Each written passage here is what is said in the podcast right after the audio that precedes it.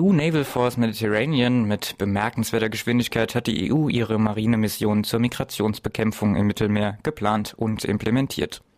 Vermeintlicher Anlass war die Schiffskatastrophe vor Lampedusa in der Nacht zum 19. April, bei der über 850 Flüchtlinge im Mittelmeer ertranken. Schon bei der außerordentlichen gemeinsamen Tagung der Außen- und Innenministerinnen in Luxemburg einen Tag später war die Rede davon, dass die erfolgreiche Operation Atalanta zur Bekämpfung der Piraterie am Horn von Afrika Vorbild für eine ähnliche Aktion im Mittelmeer sein könnte.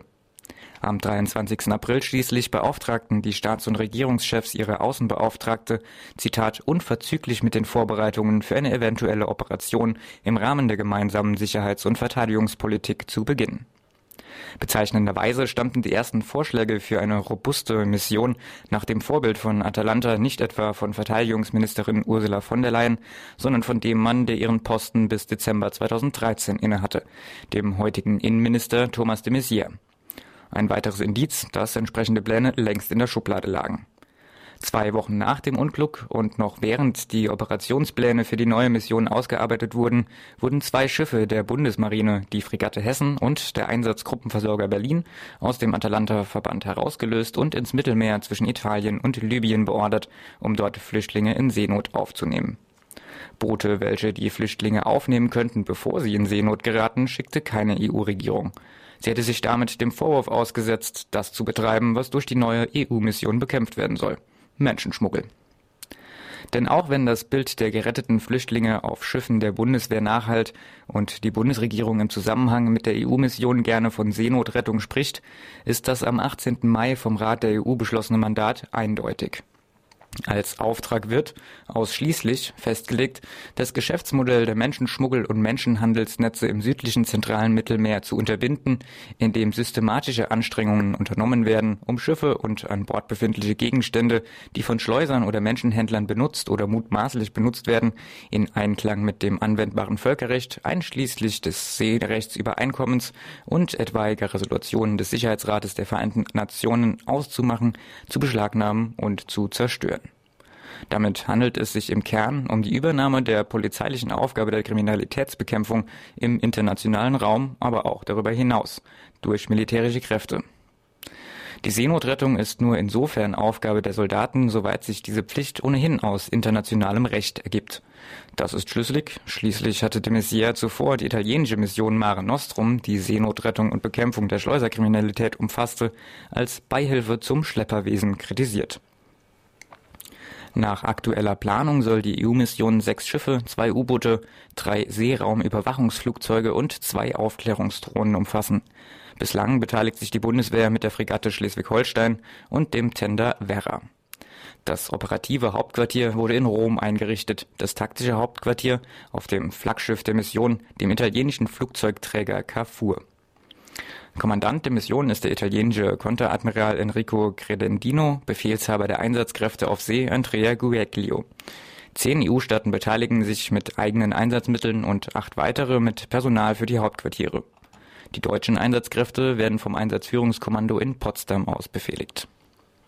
Die politische Kontrolle und strategische Leitung des gemeinsamen Einsatzes obliegt, wie bei allen EU-Einsätzen, dem politischen und sicherheitspolitischen Komitee, in dem die Mitgliedstaaten mit je einem Botschafter vertreten sind und das von der Hohen Vertreterin für Außen- und Sicherheitspolitik, Federica Mogherini, geleitet wird.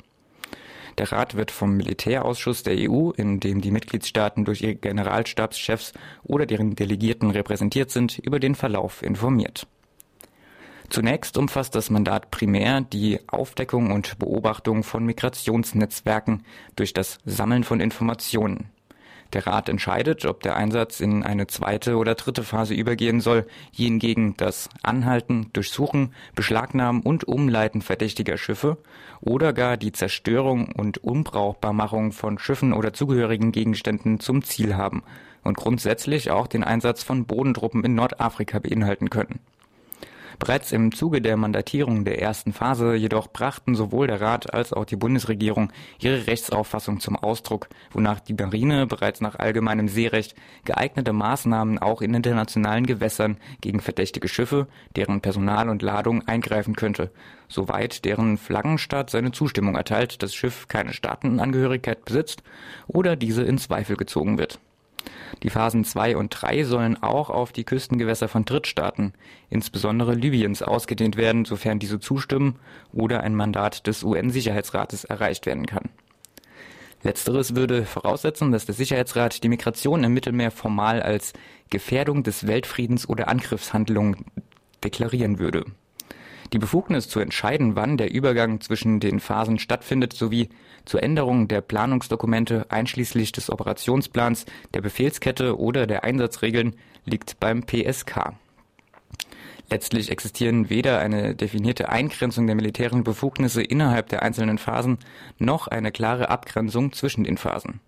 Entsprechend hat sich auch die Bundesregierung noch nicht festgelegt, ob sie etwa vor einem Übergang in Phase 2 überhaupt eine Befassung des Bundestags für nötig hält oder diese, wie in Phase 1 geschehen, ohne entsprechendes Mandat gemeinsam mit den anderen Regierungen im Rat der EU beschließt. Zunächst jedoch wird es tatsächlich um das Sammeln von Informationen, die Erstellung und den Austausch von Lagebildern gehen. Hierfür sprechen auch die genannten Einsatzmittel wie U-Boote, Flugzeuge zur Seeraumüberwachung, Drohnen und Hubschrauber, die nicht zur Seenotrettung, wohl aber mit umfassender Technologie zur Aufklärung ausgestattet sind.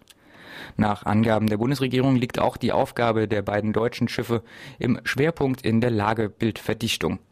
Durch Überwachung und Beobachtung der Schleuseraktivitäten auf hoher See sollen mehr Informationen über die kriminellen Netzwerke gewonnen werden. Die Satellitenaufklärung wird vermutlich hauptsächlich über das eigens zur Unterstützung von diesen Missionen gegründete EU-Satellitenzentrum in Torrejón in Spanien sowie möglicherweise über nationale militärische Systeme bereitgestellt. Berichten des Guardian zufolge soll über die beteiligten Schiffe des Vereinigten Königreiches auch der Geheimdienst GCHQ eingebunden sein. Zumindest für das deutsche Kontingent der Mission wurde auch ein Unterstützungselement des Bundesnachrichtendienstes eingerichtet. Darüber hinaus ist eine Zusammenarbeit mit den polizeilichen Agenturen der EU vorgesehen. Also Europol und Eurojust arbeiten quasi geheimdienstlich und haben jeweils Lagezentren und Arbeitsgruppen zur Bekämpfung der illegalen Migration eingerichtet bzw. bauen solche gerade auf Sizilien auf. Der Kommandant der Marinemission fand sich bereits am 1. Juli, wenige Tage nach dem offiziellen Beginn der Operation, zum Besuch bei Europol ein.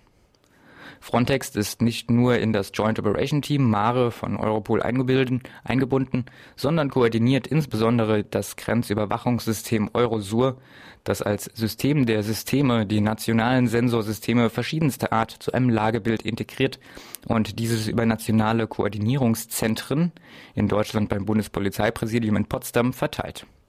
Über dieses werden bereits jetzt verdächtige Küstenabschnitte und Schiffe mittels spezieller Algorithmen und Driftkalkulationen überwacht. Inwieweit die Marinemission auf diesen Daten zugreifen kann, ist bislang unklar. Umgekehrt forderte Frontex jedenfalls 2015 erstmals Analyseprodukte des Satellitenzentrums an, das für den militärisch geprägten GSVP-Bereich gegründet wurde. Generell lässt sich festhalten, dass in der vergangenen Dekade vor allem im Zuge ziviler Programme zur Umweltüberwachung, maritimen Sicherheit und Grenzüberwachung der EU und ihrer Mitgliedstaaten eine kaum zu überblickende Vielzahl an Sensor- und Kommunikationsnetzwerken zur Lagebilderstellung geschaffen wurde, während sich noch kein zentrales Lagezentrum herauskristallisiert hat, in dem alle Informationen zusammenlaufen. Sicherlich ist auch der Versuch, äh, vorhanden in dieser Auseinandersetzung eine Hoheit der EU-Militärbürokratie über die gesammelten Informationen und ihre Prozessierung zu erlangen. Der Rat hat die Marinemission nicht nur angehalten, mit Frontex, Europol und Eurojust zusammenzuarbeiten, sondern auch Vereinbarungen mit einschlägigen GSVP-Missionen zu schließen. Unter diesen sind vor allem die EU-Einsätze zur Ausbildung malischer Soldaten und geplante Missionen in Tunesien sowie die Mission EUCAP in Niger zu verstehen, die bereits jetzt miteinander kooperieren und Informationen austauschen. Die Mission im Niger, die als erste der genannten im August 2012 begann, wurde zunächst mit der Bekämpfung des Terrorismus und der organisierten Kriminalität begründet. Im Mai 2015 jedoch verstärkt auf die Bekämpfung illegaler Migration ausgerichtet. Sie fingiert aber weiterhin als Knotenpunkt aller EU-Missionen im Sahel und auch als Schnittstelle zu anderen internationalen Akteuren, die häufig primär die Bekämpfung des Terrorismus verfolgen. Auch bei den Grenzschutzmissionen in Libyen und der geplanten in Tunesien verschwimmen beide Themen. Der EUTM-Einsatz in Mali hingegen zielt primär auf die Ausbildung jeder Truppen, die anschließend unter französischer Koordination im Norden des Landes jene Gruppen bekämpfen, die gerade als terroristisch eingestuft werden. Die beteiligten französischen Truppen operieren, zumindest teilweise, im Rahmen der Operation Barkhane, welche die grenzüberschreitende Bekämpfung des Terrorismus in Mauretanien, Mali, Burkina Faso, Niger und dem Tschad zum Ziel hat. Mit derselben Aufgabe haben Frankreich und die USA unter anderem im Niger, dessen Hauptstadt Niamey Standort der EUCAP-Mission ist, im Tschad und in Djibouti bislang unbewaffnete Drohnen vom Typ Reaper stationiert. Zusammenfassend dient die, Eu die Operation äh, EUNAVFOR Med, die neue Operation, primär der Lagebilderstellung zwischen den Küsten Europas und Nordafrikas und als eine, ein Handlungsrahmen für exekutives Vorgehen. Sie reiht sich damit ein in verschiedene weitere Maßnahmen der EU, ihrer Mitgliedstaaten und Verbündeten zwischen dem Sahel und Europa eine zusammenhängende Zone militärisch-geheimdienstlicher Überwachung mit quasi polizeilichen Befugnissen für ihre Militärs zu schaffen, in der Aufgaben wie die Bekämpfung des Terrorismus und der Mobilität ineinander verschwimmen dass die Zusammenarbeit zwischen nationalen und internationalen polizeilichen und militärischen Behörden und Organisationen dabei so reibungslos verläuft, wie es die offiziellen Dokumente suggerieren, ist kaum anzunehmen. Vielmehr ist davon auszugehen, dass gerade auch in der Konkurrenz und unter ihnen die Ursache für das völlig irrationale Ausmaß der Militarisierung der Region zu finden ist, die zugleich eine Entrechtung der Bevölkerung und Milliardengewinne für die Rüstungsindustrie mit sich bringt